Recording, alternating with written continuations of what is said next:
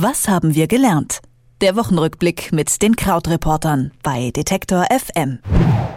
Schon lange haben Donald Trumps Skandale und seine politische Unberechenbarkeit ungeahnte Ausmaße erreicht. Diese Woche allerdings wurde die Messlatte der Geschmacklosigkeiten nochmal ein Stück höher gelegt. Denn gleich zwei enge Mitarbeiter Trumps sind in den USA schuldig gesprochen worden. Zum einen Trumps Anwalt Michael Cohen. Cohen hat gestanden, dass er im Auftrag Trumps zwei Frauen Schweigegeld gezahlt hat, um dessen Wahlkampf nicht zu gefährden. Zum anderen wurde Trumps ehemaliger Wahlkampfchef Paul Manafort wegen Finanzbetrug in acht Punkten schuldig gesprochen. Bislang hat Donald Trump jeden noch so schweren Skandal überlebt. Ob das diesmal anders sein könnte, darüber spreche ich mit jemandem, der in New York vor Ort ist, Christian Fahrenbach von den Krautreportern. Hi Christian. Hallo David. Christian, was bedeuten die Skandale um Manafort und Cohen jetzt eigentlich für Donald Trump? Ja, also ein bisschen fühlt es sich ja so an wie das 25. Mal, dass alle hoffen, dass Donald Trump jetzt sein Amt wird verlassen müssen und dass es diesmal ihm wirklich schadet. Äh, aber die Frage ist tatsächlich, was kommt jetzt langfristig, was passiert langfristig, nachdem es diese Enthüllungen jetzt gab. Und tatsächlich ist es so, dass im Moment es sich so äh, anfühlt und als ob es im Moment so ausschaut, als sei, seien diese beiden Fälle tatsächlich schlimm und schwerwiegender als vieles andere, was wir bisher gesehen haben. Aber es gibt trotzdem noch jede Menge äh, Fragezeichen. Du hast ja schon erzählt, worum es geht, aber trotzdem vielleicht nochmal, um das rauszuarbeiten. Also wir haben jetzt zum einen, dass der eigene Anwalt von Trump unter äh, Eid gesagt hat, dass eben Trump ein Verbrechen begangen hat, also illegal sich den Wahlkampf hat finanzieren lassen. Und zum anderen haben wir eben den Wahlkampfmanager von Trump, der äh, fünf Monate lang den Wahlkampf geführt hat, unter anderem auch als es äh, um die Nominierung von Trump ging, als der Nominierungsparteitag in Cleveland war. Und der ist zwar schuldig gesprochen worden, wie du gesagt hast, in diesen acht Punkten, Bankenbetrug, Steuerbetrug. Jetzt argumentieren da die Republikaner, naja, das war ja alles bevor er diese Rolle im Wahlkampf hatte. Aber man muss natürlich dazu sagen, dass Manafort bekannt war auch als wichtiger Verbindungsmann in Richtung Russland und so hatte er sich auch positioniert. Also es ist schon so, dass diese Dinge, für die er da verurteilt wurde, auch die Dinge waren, die dann für das Trump-Team und die Republikaner attraktiv waren. Und wenn ich richtig informiert bin, dann ist es auch theoretisch gesetzlich, zumindest in den Staaten, möglich, jemanden für die unrechtmäßige Finanzierung und Unterstützung des Wahlkampfes, ja, dem Amt zu entheben, was jetzt auch die, ähm, ja, das Schweigegeld angeht, was der Cohen gezahlt hat. Ist das richtig? Ja, das ist richtig. Also es ist tatsächlich etwas komplizierter, denn es gibt eine Regel, wonach quasi diese, diese strafrechtliche Regelung nicht für ihn gilt.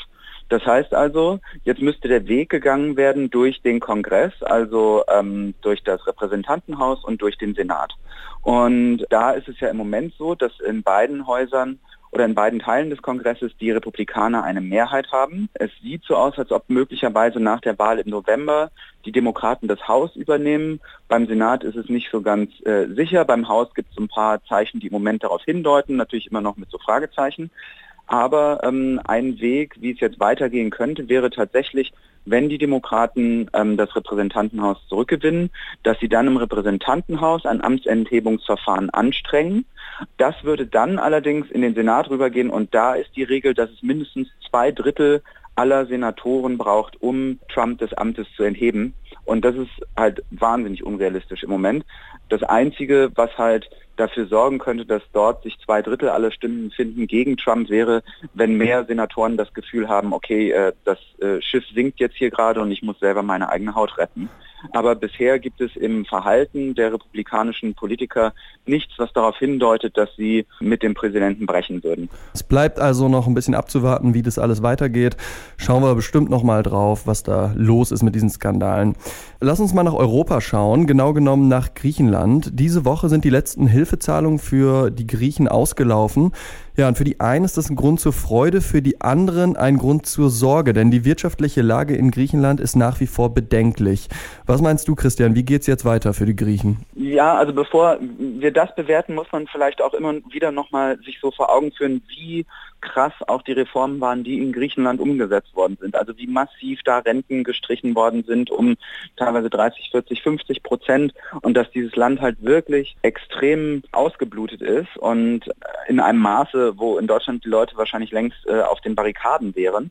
Und jetzt, genau, jetzt ist es so ein bisschen so eine äh, bittersüße Bilanz im Moment. Also Alexis Tsipras hatte ja immer auch versprochen, dass er das Land aus dem Rettungsschirm rausführen wird. Und das ist das, was jetzt diese Woche auch passiert ist. Das heißt, zum ersten Mal seit acht Jahren ist das Land wieder in der Lage, sich komplett selbstständig am Finanzmarkt zu finanzieren und kann dort selbstständig Kredite aufnehmen.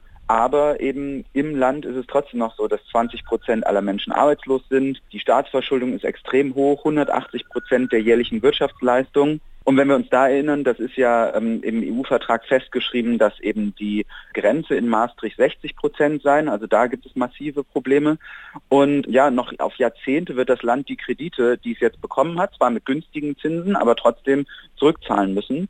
Und deshalb ist so ein bisschen jetzt die Frage, okay, ähm, der nächste Schritt ist gegangen, aber hat das Land wirklich alle nötigen Reformen angestoßen. Beispielsweise gibt es zum Beispiel Kritiker, die sagen, man bräuchte eigentlich viel langfristigere Wirtschaftsförderungsmodelle, denn zu große Teile des Defizits seien einfach nur so bereinigt worden oder zurückgedreht worden, indem man die Löhne einfach weiter abgesenkt hat bis zu so einer Schmerzgrenze.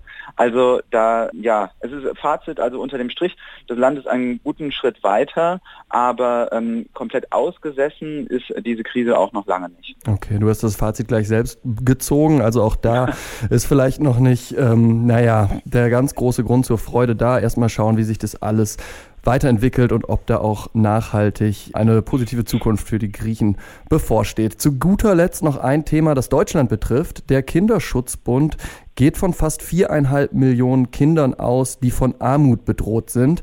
Und das Besondere daran ist, dass diese Zahl wesentlich höher ist als bisher angenommen. Woher kommen denn diese neuen Zahlen jetzt? Wie kommen die zustande? Ja, also das hat mit einer neuen Berechnung zu tun. Also die Zahlen hat der Kinderschutzbund veröffentlicht diese Woche. Und bisher ist eben immer die Rede gewesen von rund drei Millionen Kindern und Jugendlichen, die von Armut bedroht sind.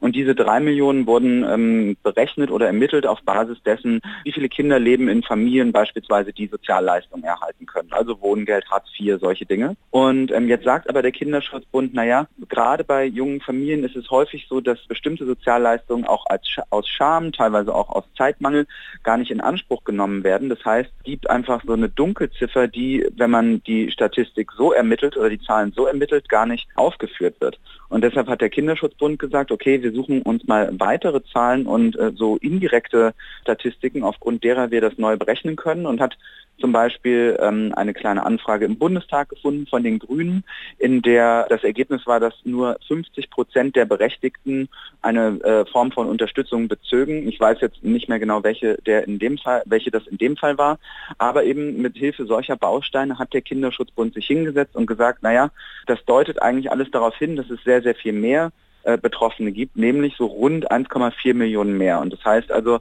wir haben jetzt 4,4 Millionen Kinder und Jugendliche, die von Kinderarmut bedroht sind. Äh, und ja, es finde ich ist einfach nochmal eine wichtige Debatte, weil wir so viel über Altersarmut reden. Aber tatsächlich, wenn man sich auf die Zahlen ähm, konzentriert, wie viele Menschen einer bestimmten Bevölkerungsgruppe von Armut bedroht sind, dann gibt es natürlich das wachsende Problem von Altersarmut, aber das wächst halt auch von einem sehr niedrigen Niveau. Und das Risiko von Armut betroffen zu sein, wenn man eben Kind aus einer bedürftigen oder sozial schwachen Familie ist oder gerade auch zum Beispiel, wenn man äh, Kind von äh, einer oder einem Alleinerziehenden ist, ist sehr, sehr, sehr viel höher und auch das haben jetzt nochmal ähm, diese Zahlen diese Woche neu gezeigt. Und auch diese Zahlen sind ja nur eine Schätzung und eine Annäherung und keine definitiven Zahlen, was ja auch eine wichtige Erkenntnis ist, denke ich mal. Für Trump wird es womöglich eng. Griechenland ist auch nach den Hilfszahlungen in Schwierigkeiten und in Deutschland sind mehr Kinder als bisher angenommen von Armut bedroht. Das war der Wochenrückblick mit Christian Fahrenbach von den Krautreportern. Vielen Dank dafür, Christian. Ich sage auch Dankeschön. Tschüss. Was haben wir gelernt? Der Wochenrückblick mit den Krautreportern bei Detektor FM.